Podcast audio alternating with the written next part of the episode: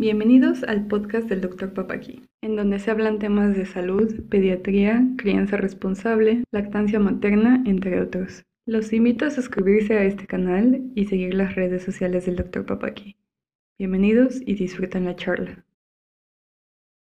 Últimamente se ha oído hablar mucho de probióticos, prebióticos, microbiota, microbioma.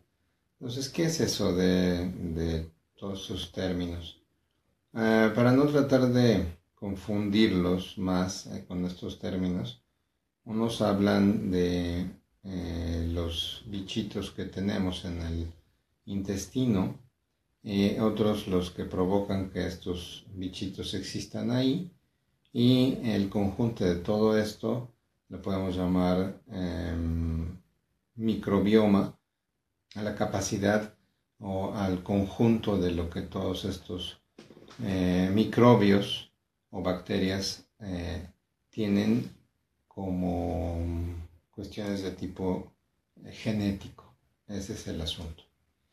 Ah, alguna vez que yo oí hablar a una ponente al respecto del microbioma, eh, me imaginé por toda la cantidad de em, bacterias que tenemos en el intestino, que son millones y millones de bacterias y que en conjunto hacen un sistema genético mucho más complicado, complejo y mayor al propio del ser humano. Bueno, entonces me imaginé que, si ustedes recuerdan, esta película de Los hombres de negro, la primera película donde eh, uno de los extraterrestres había escondido en el collar del gatito una, como una canica y que ahí existía todo un universo que se llamaba Orión. Y, eso me imaginé que todos nosotros tenemos un universo, tenemos un Orión dentro del intestino. Lamentablemente, eh, la buena función de este, o más bien la existencia adecuada de este universo de microbios dentro del intestino, depende eh, mucho de cómo nacen últimamente los niños y si son alimentados o no con leche materna.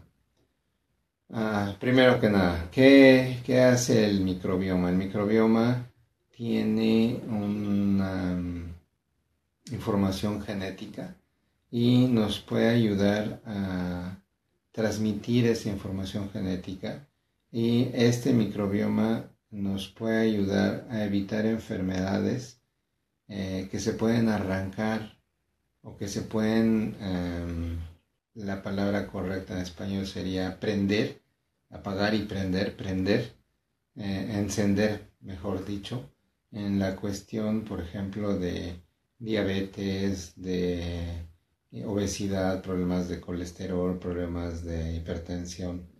Esto se llama epigenética y está muy relacionado con la existencia de un microbioma adecuado. También sabemos que la existencia de un microbioma inadecuado provoca este, obesidad sobre todo y provoca algunos tipos de cáncer. Eh, por lo tanto, vuelvo a insistir, este microbioma eh, lo adquirimos de nuestras madres al momento de nacer y pasar por el canal del parto. De tal suerte que en muchos países que no hacen tantas cesáreas como acá, aquí tenemos lamentablemente invertido la proporción de parto cesárea. El parto, nacimientos por parto debería ser del 80% o más y nacimientos por cesárea del 20%. Tenemos totalmente invertido, tenemos hasta a veces 90% nacimientos por cesárea. Bueno, en algunos países que a pesar que es muy poco el, margen de nacimientos por cesárea, eh, tratan con una gasa de adquirir ese microbioma en la vagina de la mamá y de alguna manera implantarlo en la piel, en la cara del recién nacido. También otro momento en el que se adquiere ese microbioma sería en el momento de poner el bebé en contacto piel a piel con mamá y sobre todo evitar limpiarlo excesivamente con vaselina o con otras cosas. Ese unto graso ese eh, se llama vermix gaseoso, que es una cremita, es como una grasita que el bebé recién nacido trae. Y bañarlo, obviamente, luego, luego, no es por mucho lo más indicado. Entonces, que la mamá eh, le transmita ese, esas bacterias buenas a través de la piel, en el contacto piel a piel, y por supuesto estar en contacto con la lactancia materna ayuda mucho esa transmisión piel a piel.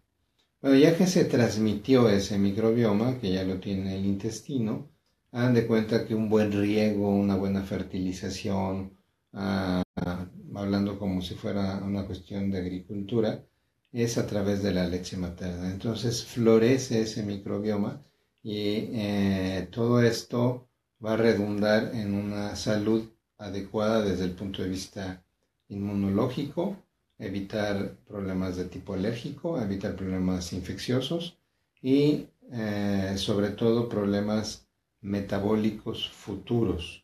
Esto quiere decir em, que podemos evitar, insisto nuevamente, que se desarrolle, que se encienda los genes de la diabetes, los genes de la hipertensión, de problemas de colesterol, problemas de triglicéridos, cáncer, etc.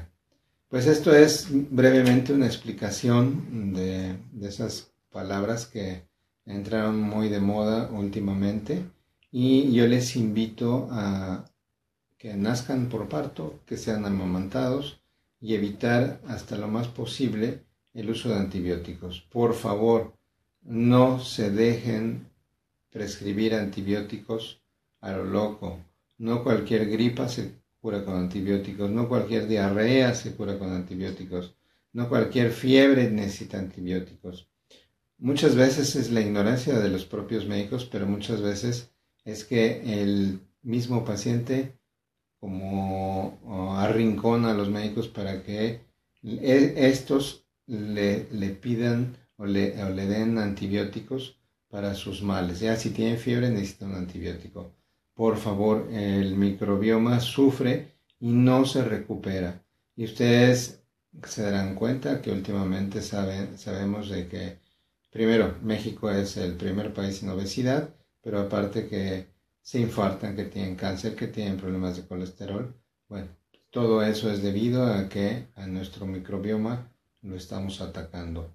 Protejan ese microbioma desde antes de nacer. Muchas gracias.